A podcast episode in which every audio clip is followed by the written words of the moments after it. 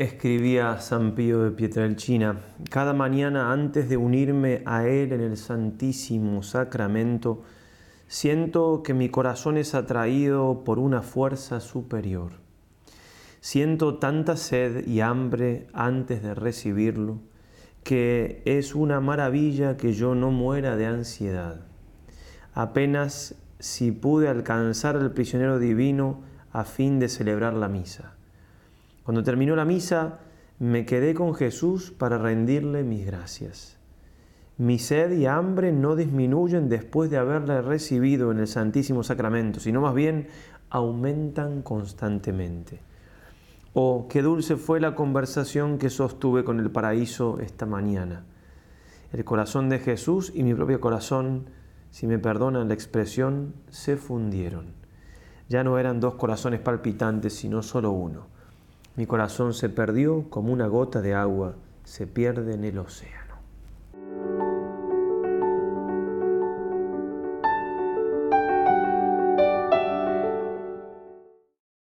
Hermosas palabras del Padre Pío. Realmente hemos tenido una gracia enorme de tener a un santo así y tan eucarístico y, tan evidente en, digamos, con sus llagas, realmente a momentos difíciles de la historia de la Iglesia y de la humanidad, como Dios nos ha regalado tan grandes santos como Él, como San Juan Pablo II.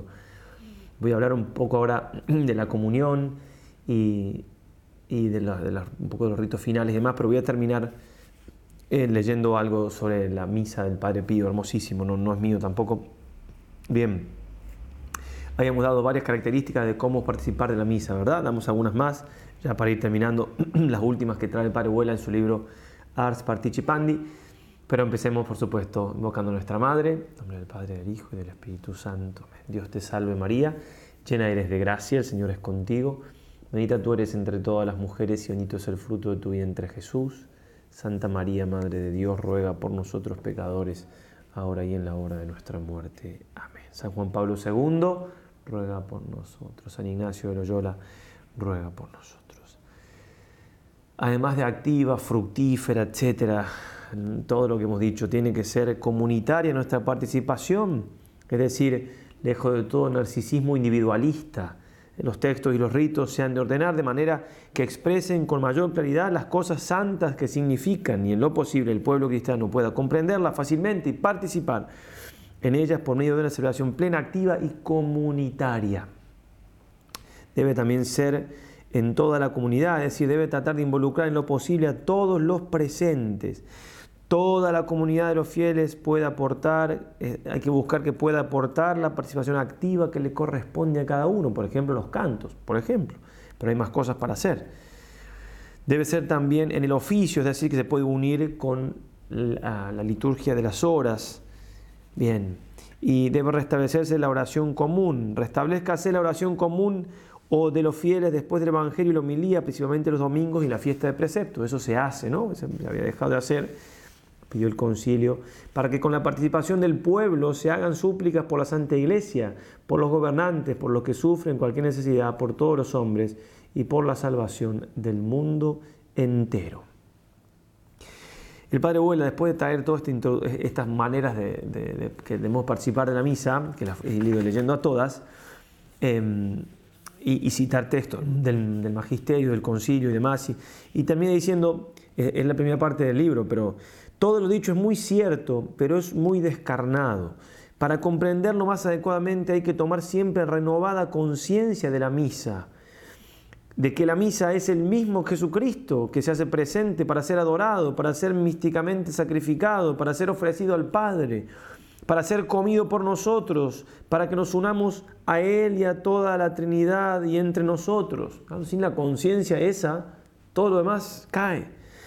Así que la participación es Él y nosotros. Hay fuego en nuestros altares y hay sangre, fuego y sangre. Es Él quien obra ex opere operato por virtud de la misma obra para producir para nosotros la redención que ofreció en la cruz dándonos todo género de abundantes gracias, como enseña el Catecismo de la Iglesia Católica. Todo tal es el sentido de la siguiente afirmación de la Iglesia, que dice el Concilio de Trento. Los sacramentos obran ex opere operato, según las palabras del Concilio, por el hecho mismo de que la acción sea realizada, es realizada. Es decir, en virtud de la obra salífica de Cristo realizada de una vez por todas.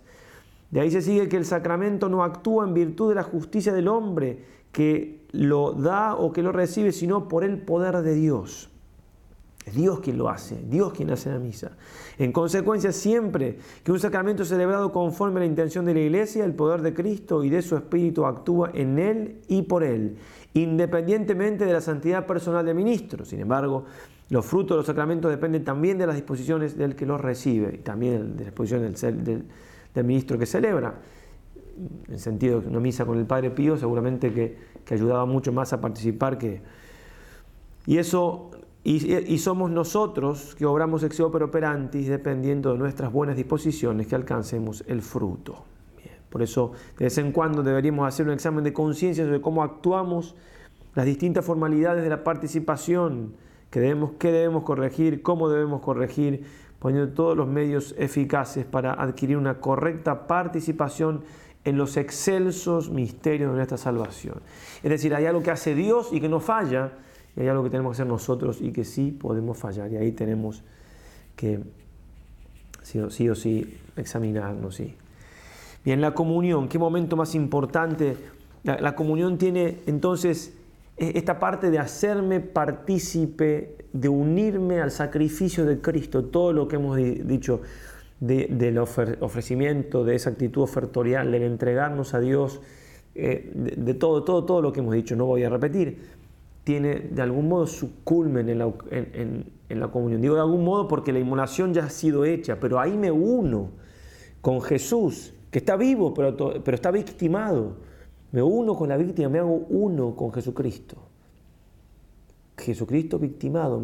si entonces es importante entender todo lo que implica la comunión. Implica que me estoy sacrificando con el Señor, que me estoy, que estoy muriendo con Él, para resucitar también con Él.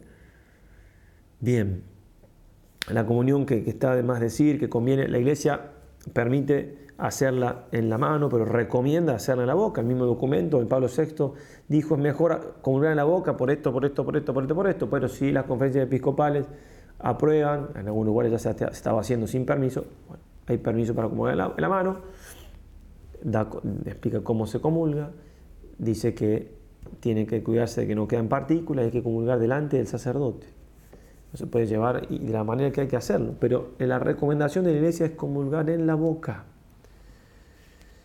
Con el COVID se aprovechó mucho para, para otra cosa, pero eso, en fin, si nos vamos a los documentos oficiales de la iglesia. Bien, comulgar, comulgar. Qué importante es la comunión y cuánto fruto podemos sacar de esto, disculpen. ¿Cuánto fruto? Cuando se comulga, decía el padre, santo cura de Ars, se siente algo extraordinario, un gozo, una suavidad, un bienestar que corre por todo el cuerpo y lo conmueve. No podemos menos que decir con San Juan, es el Señor. Oh Dios mío, qué alegría para un cristiano cuando levantarse de la Sagrada Mesa se lleva consigo todo el cielo en el corazón. Bueno, en este sentido, eh, digamos, la Eucaristía es, alimento para el alma. Entonces lo mismo que hace el alimento para el cuerpo, hace la Eucaristía para el alma. necesitamos el alimento del cuerpo para sobrevivir, si no nos morimos.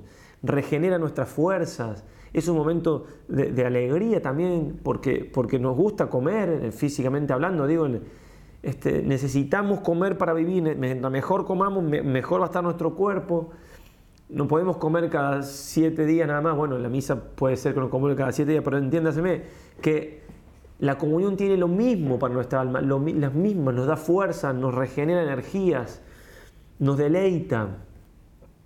Lo mismo que hace el alimento del cuerpo, hace la Eucaristía en el alma. Si estoy débil porque estoy comiendo poco, mal, tengo que comer mejor y tengo que comer bien. Si estoy con un pecado, alguna cosa que no puedo salir, además de confesarme, tengo que comulgar más seguido, tengo que recibir la comunión, aunque, aunque a veces no sienta lo que dice aquí, no siempre se siente, pero no es, nuestra espiritualidad no es del sentimiento. En otro libro del Padre Vuela, que se llama Pan de Vida Eterna y Cáliz de Eterna Salvación, estoy seguro de haber leído, pero ya lo busqué una vez, no lo encontré, tengo que leerlo de nuevo, que Santo Tomás decía, él lo cita, que si no sentimos ese deleite en la Eucaristía es porque tenemos pecados bañales deliberados. Bueno, por un lado es obvio que mientras más saquemos el pecado de nuestra vida, más podemos gozar de Dios, de las cosas de Dios, eso es obvio. Por otro lado, no voy a pensar de que si estoy comulgando y no siento nada, ningún deleite espiritual, estoy realmente con algún pecado que yo creo que no se puede, primero no tengo el texto exacto y después que puede haber otros motivos, ¿cierto? Pero sin duda que mientras más ganas le pongamos en el buen sentido, en todos los sentidos, para, prepararnos para comulgar, para prepararnos para hacer la misa, más vamos a gozar como gozamos de los alimentos. ¿eh? Es un alimento, Jesucristo se nos dio como alimento. En verdad, en verdad os digo, si no coméis la carne del Hijo del Hombre y no veis la sangre del mismo, no tenéis vida en vosotros. No así como es evidente que si una persona no come, no tiene vida. Si no recibimos el cuerpo de Cristo, se nos, perdemos la vida del alma, que es infinitamente más importante. El que come mi carne y bebe mi sangre tiene vida eterna y yo lo resucitaré en el último día. También es prenda de resurrección, de vida eterna. Santo Tomás de Aquino, al recibir el santo viático, que uno tiene que tratar de convulgar antes de morir, además de confesarse, yo te recibo, precio de la redención de mi alma, por amor del cual estudié, no dormí y trabajé la confesión que le había hecho, lo confesó uno y, dijo, fue como confesar a un niño. Eso es confesar a un santo. Bien, entonces, darle vuelta a todo este tema, todo lo que necesitamos de la comunión, todo lo que necesitamos del Señor. Así como yo he venido del Padre y vivo por el Padre, el que me coma vivirá por mí. Tenemos que vivir por el Señor. Él tiene que ser nuestra vida, estamos unidos a Él. San Pablo inventa palabras, con vivificati, con morto y con sepultati, con sedete, o sea, vivificados con Cristo, sentados con Cristo a diestra del Padre, muertos con Cristo, resucitados con Cristo. Inventa palabras para hablar de esa unión con el Señor. Ser Cristo, va a decir San Alberto Hurtado, He aquí todo mi problema, la razón de ser de la creación. Todo el mundo ha sido creado para la gloria del Hijo de Dios y yo me uno al Hijo de Dios por mi bautismo, que me hace a mí también Hijo de Dios, y me vinculo más y más íntimamente cada vez que comulgo. Por la Eucaristía puedo yo decir con toda verdad, Cristo vive en mí y yo en Él, no ser sino uno. Toda la razón de ser de mi vida, todo el sentido de mi existencia lo descubro y lo recuerdo cada vez que asisto a la Santa Misa, cada vez que comulgo. Una cosa práctica también está mandado por la iglesia. Antes de comulgar hay que hacer un acto de adoración. O comulgo de rodillas, o antes de comulgar, cuando comulgue de adelante, yo hago un acto de adoración al Señor y después adelanto, ¿no? Un acto de adoración, tengo que adorar al Señor, presente ahí. Está presente ahí. Es Cristo mismo. Cuando se cae una Eucaristía al suelo no hay que levantarla como si fuera una galletita. Hay que levantarla con todo el cuidado, mejor que lo haga el sacerdote, que lo, que lo ponga en la patena y, echar agua y, purificar el piso, porque ahí pueden haber partículas y se cayó el Señor. San Alberto Hurtado después de hacer eso besaba el piso, el suelo. Tenemos que tener más fe, tenemos que vivir de la fe. Bueno, la comunión, aprovechar los momentos después de la comunión para esa oración profunda con el Señor, después los ritos conclusivos.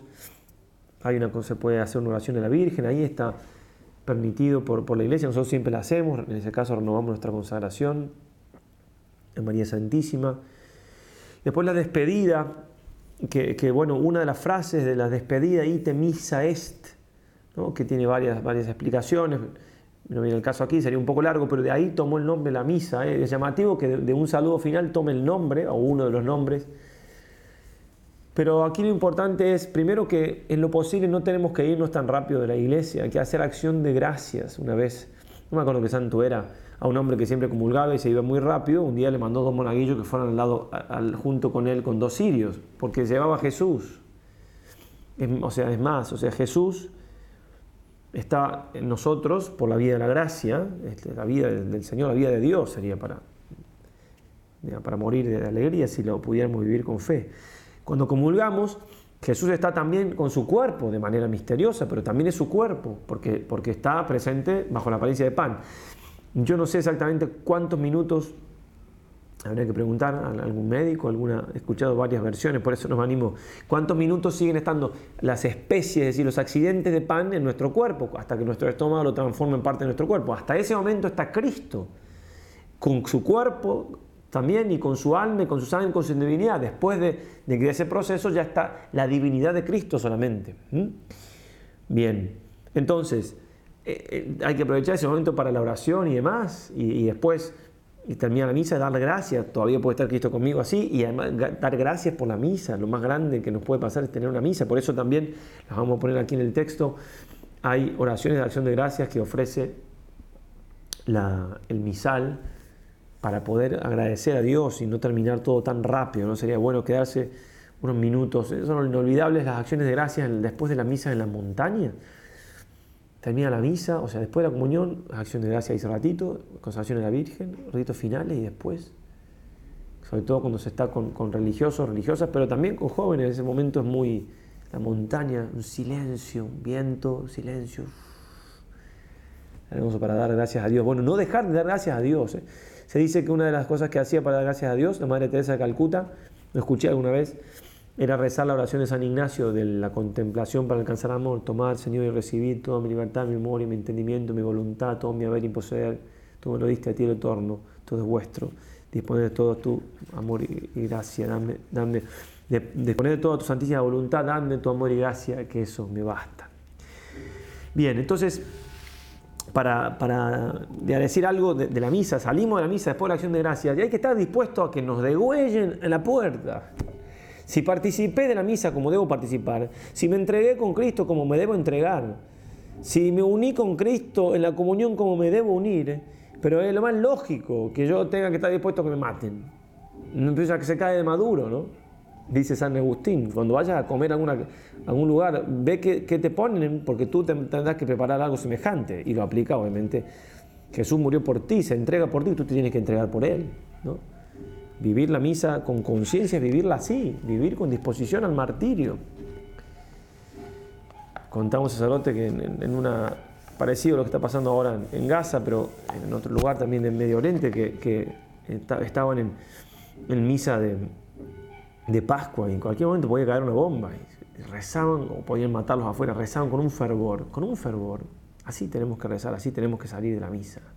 Tenemos que salir a proclamar el Evangelio. Si viviéramos nuestras misas seríamos santos y ya hubiéramos santificado a tantos, a tantos. Bueno, entonces termino así con esto tan hermoso de la misa del Padre Pío de Pietrelcina. Está tomado de, de un libro que es así. Los testimonios del Padre Pío sobre su misa han sido transcritos por el Padre Tarcisio de Servinara, quien los dispuso según la secuencia de la misa en la mesa del Padre Pío, ese, libro titulado así. De modo más completo se encuentra en el cuestionario tal, la mística y espiritual del Padre Pío, etc. Entonces, digo, estos son, las respuestas son todas del Padre Pío. Eso es lo importante. Esto es el mismo libro que vamos siguiendo, el Padre Huela Ars Participandi, otras veces tenía el texto, acá tengo en las hojas impresas, acá tengo el libro. La misa de San Pío de Pietrelcina. El sacerdote en el altar es Jesucristo. Jesús es el en el sacerdote revive ininterrumpidamente su pasión. Queremos, siguiendo entonces las enseñanzas de San Pío de Pietrelcina, realizar una comparación entre la pasión de Jesús y la Santa Misa centrando nuestra mirada en el modo en que el Padre Pío celebraba, o mejor dicho, vivía su misa. Entonces, preguntas y respuestas del Padre Pío. ¿El Señor ama el sacrificio? Sí, porque con él ha regenerado el mundo. ¿Cuánta gloria da a Dios la Santa Misa? Gloria infinita. ¿Qué debemos hacer durante la Santa Misa? Compadecer y amar. ¿Qué beneficios recibimos escuchándola? No se pueden enumerar, los verán en el, en el paraíso. Padre, ¿qué cosa es su misa? Un amasijo sagrado con la pasión de Jesús. Mi responsabilidad es única en el mundo. En italiano dice pansticciotto sacro, ese amasijo sagrado. ¿Qué cosa debo leer en su misa? Todo el Calvario. Padre, dígame todo aquello que sufre en la Santa Misa, todo aquello que ha sufrido Jesús en su pasión de modo inadecuado lo sufro también yo en la medida que es posible a una criatura humana. y esto a pesar de mi falta de mérito por su sola bondad. Padre, ¿cómo podemos conocer su pasión? Conociendo la pasión de Jesús, en la de Jesús encontrarán también la mía. Y ahora dividido por temas. A, desde el, desde el signo inicial, o sea, por momentos de la misa. De la cruz hasta el ofertorio nos encontramos en Getsemaní, donde Jesús está en agonía. Desde el signo inicial hasta el ofertorio. Lo he visto temblar mientras subía los escalones del altar. ¿Por qué? Por aquello que debía sufrir, no por aquello que debía sufrir, sino por aquello que debía ofrecer. ¿Agoniza Padre como Jesús en el huerto? Ciertamente. ¿Viene también un ángel a confortarlo igual que a Jesús? Sí. ¿Qué fiat pronuncia? De sufrir y siempre sufrir por los hermanos de exilio y por su divino reino, divino reino de Cristo. En el divino sacrificio usted carga con nuestros pecados. No se puede obrar diversamente, ya que es parte del divino sacrificio. ¿Por qué leyendo el Evangelio ha llorado al llegar a las palabras, quien come mi carne y bebe mi sangre, llora conmigo de ternura? ¿Por qué llora casi siempre, Padre, cuando lee el Evangelio en la Santa Misa? ¿Y te parece poco que un Dios converse con sus criaturas y que sea por ellas resistido y que sea continuamente herido por su ingratitud e incredulidad? el ofertorio corresponde al momento del arresto de Jesús. El ofertorio era el segundo momento que inmovilizaba por largo tiempo al Padre Pío. Era un aspecto sobresaliente de su misa. Retenido por una, fuerte, una fuerza misteriosa, con los ojos en lágrimas amorosamente fijos en el crucifijo del altar, el Padre Pío permanecía quieto, inmóvil, como petrificado por varios minutos, con el pan y el vino entre las manos. ¿Por qué llora en el ofertorio? ¿Quieres arrancarme el secreto? Pues bien, aquí está. Es ese el momento en el cual el alma es separada de lo profano. Durante su misa, Padre, la gente hace un poco de alboroto. Y si hubieras estado presente en el Calvario, donde se sentían gritos, blasfemias, ruidos, amenazas, allí era grande el estrépito. Los ruidos que la gente hace en la iglesia lo distraen para nada. Padre, todas las almas que asisten a su misa están presentes en su espíritu Veo a todos mis hijitos en el altar como en un, como en un espejo. El prefacio es el canto de alabanza y de acción de gracias que Jesús dirige al Padre porque ha llegado su hora. Desde el inicio de la plegaria eucarística, canon a la consagración, recordamos a Jesús en prisión flagelado coronado de espinas, es decir, todo el Vía Crucis. El tremendo misterio de la consagración contiene las últimas horas que Jesús pasó en la cruz. El crucificado del Gárgano revive entonces en el altar, uno después de otro, los últimos instantes del crucificado del Gólgota. Padre Pío, lo que había pasado el Señor. ¿Quién grita, crucifícalo, crucifícalo? Los hijos de los hombres y principalmente los más beneficiados. Duras palabras. Durante la misa, los pinchazos de la corona de espinas y las heridas de la flagelación son reales. ¿Qué quiere decir con esto? Los efectos ciertamente son los mismos. ¿Cómo quedó Jesús después de la flagelación? El profeta lo relata, era solo una llaga, parecía un leproso. Entonces también usted es una sola llaga desde la cabeza a los pies, y no es esta nuestra gloria. Y si no hubiera más espacio para hacer otras llagas en mi cuerpo, haríamos una llaga sobre la otra. Dios mío, esto es demasiado. Es, Padre mío, un verdadero carnicero de usted mismo. No te espantes, más bien goza. No deseo el sufrimiento en sí mismo, no, sino por los frutos que me da. Da gloria a Dios y salva a los hermanos. ¿Qué otra cosa puedo desear? Padre, cuando a la noche se flagela, ¿está solo o alguien lo asiste? Me asiste la Virgen Santa. Está presente todo el paraíso. Sabemos de la venda usada por el Padre Pío para secar la sangre que salía de su cabeza. Se encuentra totalmente manchada de sangre. La corona de espinas Diadema sublime regalo de Jesús al Padre Pío es un segundo documento preciosísimo que debemos analizar detenidamente. Jesús me ha hecho sentir que usted sufre la corona de espinas. De otro modo la inmolación no sería completa. Durante toda la misa y también antes y después, la diadema no se abandona jamás. Con la coronación de espinas, ¿qué pecados expió Jesús? todos, en particular los de pensamiento, sin excluir aquellos vanos e inútiles. Las espinas, Padre, ¿las tienes sobre la frente o alrededor de toda la cabeza? Alrededor de toda la cabeza. Padre, ¿de cuántas espinas está formada su corona? ¿De 30? Pues sí. Padre, yo pienso que su corona está formada no por 30, sino por 300 espinas.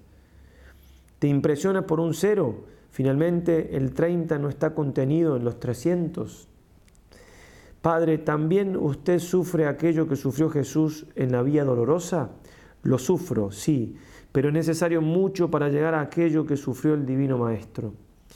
¿Quién le hace de Sireneo y de Verónica? Jesús mismo.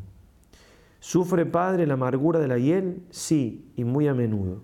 Padre, ¿cómo se mantiene en pie en el altar como lo hizo Jesús sobre la cruz? En el altar está suspendido sobre la cruz como Jesús en el Calvario y todavía lo preguntas. ¿Cómo hace para mantenerse allí como lo hizo Jesús en el Calvario? Los verdugos dieron vuelta a la cruz para remachar los clavos. Perdón, ¿los verdugos dieron vuelta a la cruz para remachar los clavos? Por supuesto. ¿También a usted le remachan los clavos? ¿Y de qué modo? ¿También usted, a usted le, van, le dan vuelta a la cruz? Sí, pero no tengas miedo. Padre, ¿recita también usted durante la Santa Misa las siete palabras que Jesús profirió en la cruz? Sí, indignamente las recito también yo.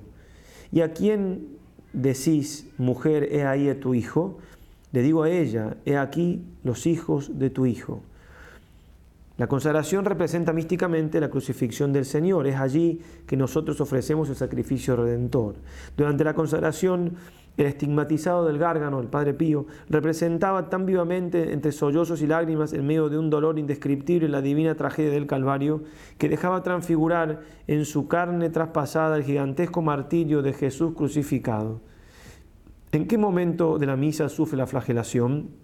Desde el principio al fin, pero más intensamente después de la consagración. ¿Sufre la sed y el abandono de Jesús? Sí. ¿En qué momento sufre la sed y el abandono? Después de la consagración. ¿Hasta qué momento sufre el abandono y la sed? Ordinariamente hasta la comunión. ¿Su crucificado tenía las entrañas consumidas? Di más bien abrazadas. ¿De qué cosa tenía sed Jesús crucificado? Del reino de Dios. La misma sed incendiaba el Padre Pío. Eran horas estas extremadamente áridas. Ni siquiera una, astillita de consolación caía en el corazón abrazado del Padre Pío. Me ha dicho que se avergüenza de decir, busqué en vano quien me consolara. ¿Por qué? Porque de frente a aquello que sufrió Jesús, nuestros padecimientos como verdaderos culpables que somos empalidecen. ¿De frente a quién se avergüenza? De frente a Dios y a mi conciencia. Los ángeles del Señor no lo confortan sobre el altar en el cual se inmola. Yo no lo siento.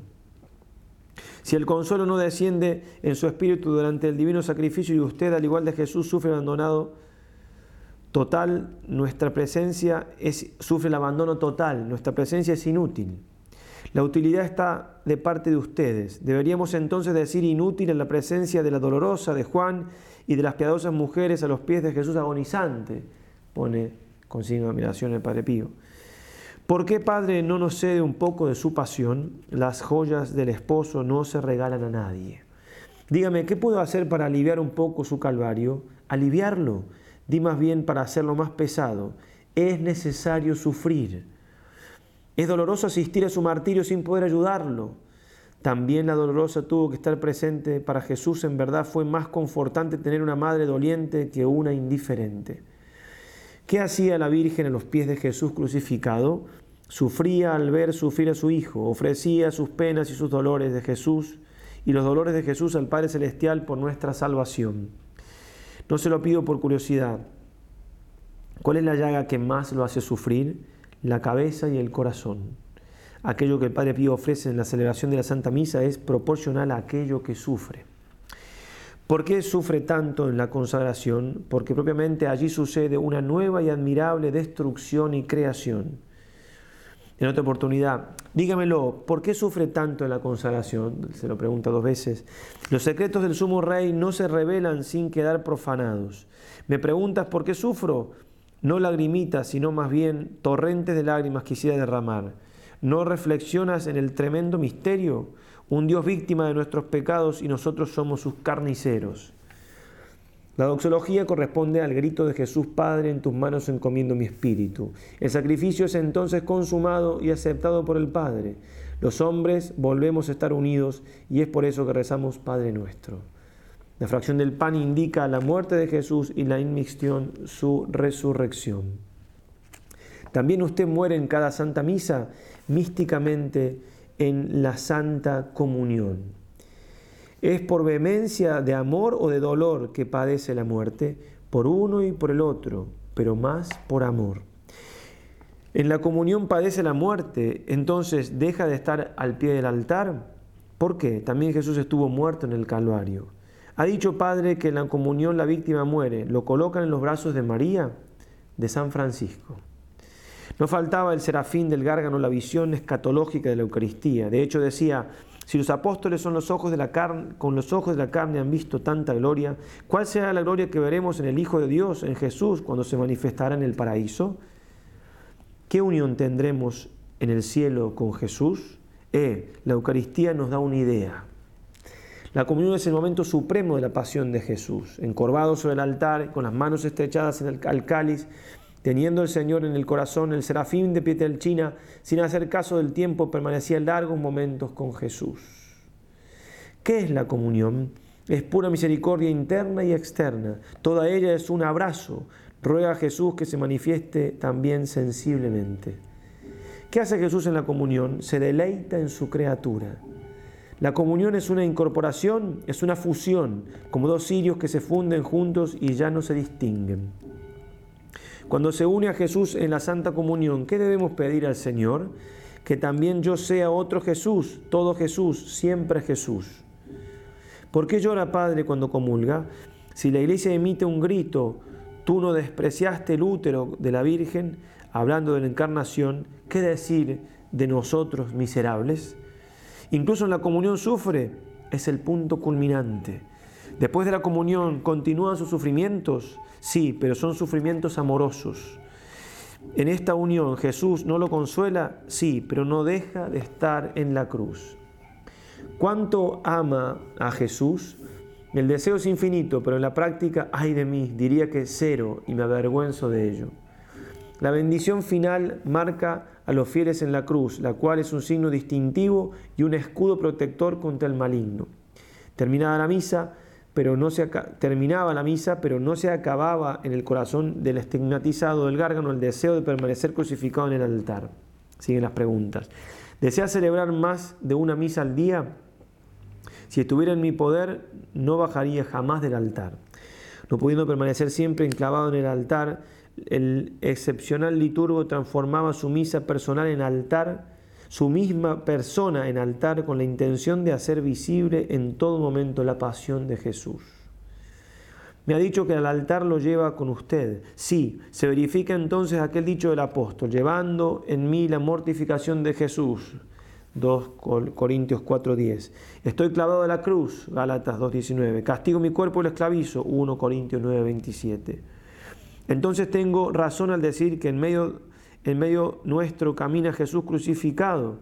Usted sufre entera la pasión de Jesús. Sí, por su bondad y condescendencia en la medida en que es posible a una criatura, a una humana criatura. ¿Y cómo puede trabajar con tantos dolores? Yo encuentro mi descanso en la cruz. La Virgen asiste a cada misa, ¿no? Perdón. La Virgen asiste a cada misa como un título más, el último, casi, falta uno más. Padre, ¿cómo debemos escuchar la Santa Misa? Lo dijimos en la primera charla esto. Del mismo modo que asistieron a ella la Santísima Virgen y las piadosas mujeres, como asistió San Juan al sacrificio eucarístico y al sacrificio cruento de la cruz.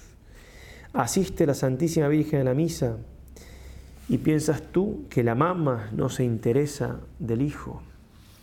Por eso creo que podemos terminar estas charlas que por gracia de Dios pudimos hacer con nuestros límites, con los límites también de nuestro tiempo, pero con la mayor de las intenciones, la mejor de las intenciones, poder hacer algo por, este gran regalo que es la misa, por ustedes, para que puedan participar mejor. Digo que podemos resumir todo en no dejar de invocar a nuestra Madre del Cielo y que ella esté presente antes de la misa, en la preparación remota, próxima, en todos los momentos, en la comunión, en la consagración, marianizar nuestra vida, como nos decía San Luis María, aprender a vivir con María, en María, por María y para María, nuestras misas y toda nuestra vida. Nuestra Madre nos concede esa gracia. Ave María y adelante.